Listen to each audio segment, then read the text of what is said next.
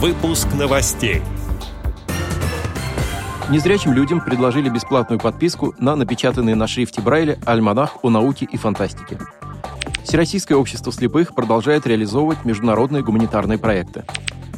Теперь об этом подробнее. В студии Антон Нагишев. Здравствуйте. В 2022 году международную деятельность Всероссийского общества слепых внесли свои коррективы события на международной политической арене. Несмотря на возникновение определенных трудностей во взаимоотношениях с некоторыми организациями слепых, искренние и дружественные отношения с ВОЗ продолжают поддерживать большое число общественных организаций инвалидов по зрению по всему миру. В частности, осуществляется работа по ряду направлений со структурами Европейского союза слепых – Успешно продолжает работу Брайлевская рабочая группа ЕСС, в которой ВОЗ принимает активное участие.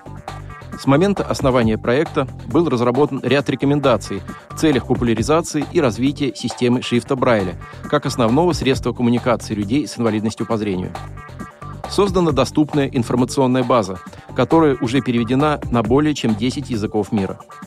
Также идет активная работа по подготовке и созданию информационного фильма, посвященного языку слепых и слабовидящих, призванного познакомить общественность с системой Брайля. Члены ВОЗ продолжают получать информацию о деятельности женского интернет-сообщества Европейского союза слепых, осуществляющего поддержку и объединяющего женщин с нарушениями зрения по всей Европе.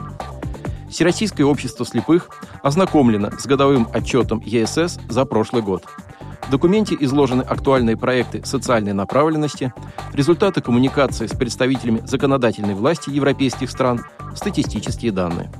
Рассматриваются вопросы трудоустройства слепых и слабовидящих, подводятся итоги проведенных в 2021 году конференций и мероприятий. Отметим также, что в 2022 году свое 90-летие отмечает Общество слепых Узбекистана.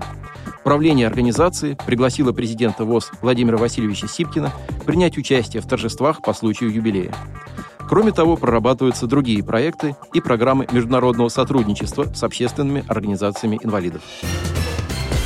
Издательство МИПО «Репро» анонсировало подписку на серию выпусков «Альманаха» «За гранью возможного. Чудеса и приключения», напечатанного на шрифте Брайля. Это адаптированная для читателей с нарушением зрения версия материалов журнала «Чудеса и приключения», рассказывающего о науке и фантастике.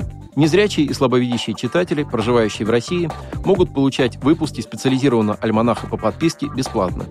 Выпуски альманаха выходят ежеквартально в четырех книгах – всего 16 книг в год. Оформить бесплатную подписку на альманах «За гранью возможного. Чудеса и приключения» на 2023 год можно до 1 декабря этого года, заполнив заявку на сайте издательства anorepro.ru. Отдел новостей «Радиовоз» приглашает к сотрудничеству региональной организации. Наш адрес – новости собака радиовоз.ру. О новостях вам рассказал Антон Агишев. До встречи на «Радиовоз».